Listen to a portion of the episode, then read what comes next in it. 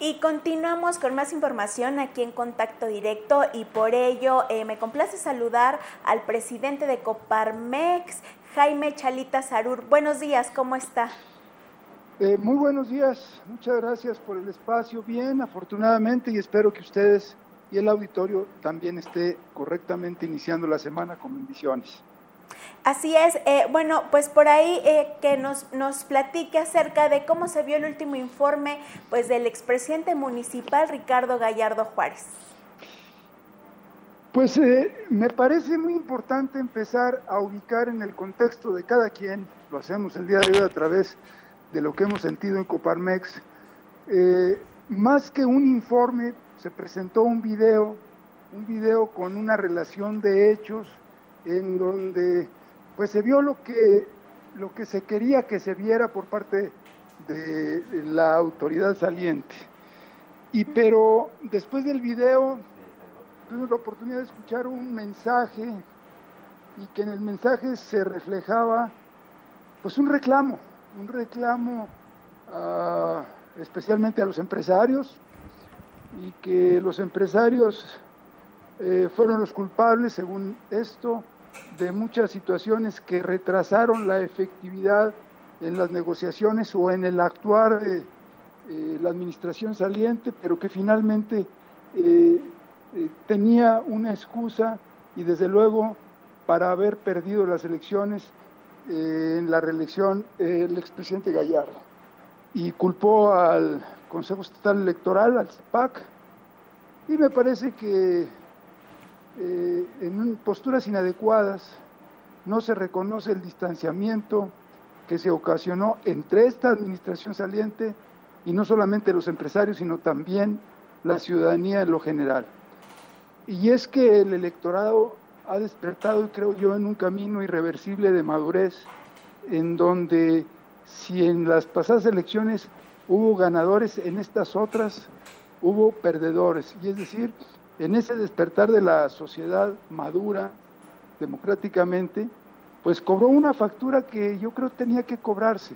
dando la oportunidad a otra persona y que como ahora se erige el ganador Javier Nava, pues posiblemente en una futura elección, si no hace bien el trabajo, la ciudadanía le cobre la factura inversamente, es decir, perdiendo cualquier intento de reelegir o buscar otro, eh, otro puesto de elección popular. De tal manera que resalto aquí eh, esta situación de reclamo, resalto el no aceptar la responsabilidad de la falta de transparencia, de la falta de rendición de cuentas, el autoritarismo que le fue reclamado al presidente saliente, pero que nos sirva de, de lección para que los ciudadanos estemos atentos al comportamiento de la administración que este día está por iniciar, en la tarde tomará protesta. Y de esa forma, al último de este mensaje o reclamo, eh, inusitadamente se les da las gracias a una serie de empresarios que consultados la mayoría, pues no tenían la más mínima idea de, lo que estaba pasando en la administración municipal. Así que eh, resalto, remarco, que la ciudadanía, de lo cual yo estoy muy contento, ha despertado y ha estado informándose de lo que sucede en una ciudad en donde los servicios dejaron mucho que desear, donde las calles estuvieron extrañando la reparación después de las lluvias y se acumularon los baches, donde la movilidad de la ciudad es un pendiente enorme y que esta movilidad eh, lleva a, efectos de seguridad como la que estamos viviendo, o mejor dicho, inseguridad como la que se está viviendo, y todo esto nos pone en predicamentos de, eh, del tejido social,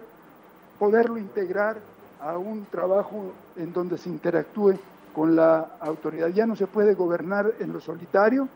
El aparato que conocemos como gobierno es una idea abstracta que no tiene razón de ser si no hay gobernados y los gobernados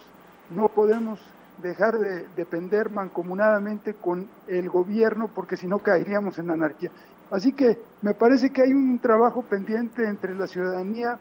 y las autoridades que espero yo pueda realizarse, porque si no es de esa manera, pues simplemente vamos a caer en el desencuentro como se cayó en la pasada administración. Sería mi comentario el día de hoy.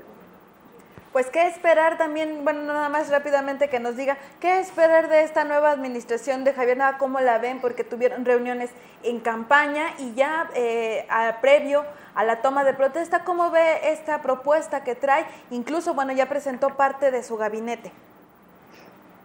Bueno, a ver, eh, temas pendientes como los que menciono, ¿qué esperamos los ciudadanos de, de la nueva administración? Pues esperamos transparencia, claridad, rendición de cuentas, atención, el no separamiento de la base social, es decir, una vez que ganan las personas algún puesto público, tienen que estar cerca de la ciudadanía, escucharla y actuar en consecuencia. Esperamos que mejoren los servicios, desde luego el Interapas que se encarga de llevar el vital líquido a las casas, pues que sea con seriedad y que si van a aumentar los precios, que los justifiquen, pero antes de aumentarlos, que realmente ventilen cómo está la situación financiera de este organismo. Y pues cosas como estas en donde todos podemos trabajar eh, entre autoridades y nosotros, esperaríamos que se estén cumplimentando y no caer en la soledad de la gobernación de una ciudad que de por sí, pues los ciudadanos en San Luis Potosí hemos hecho ejemplos nacionales para bien desde la ciudadanía y para mal desde eh, pues eh, desde el sector público como el Congreso de la sexagésima primera legislatura que acaba de terminar. Pues muchas gracias, lo estaremos escuchando la próxima semana. Con mucho gusto, un abrazo y feliz semana. Ese ahí está Jaime Chalita Sarur, presidente de la Coparmex aquí en San Luis Potosí.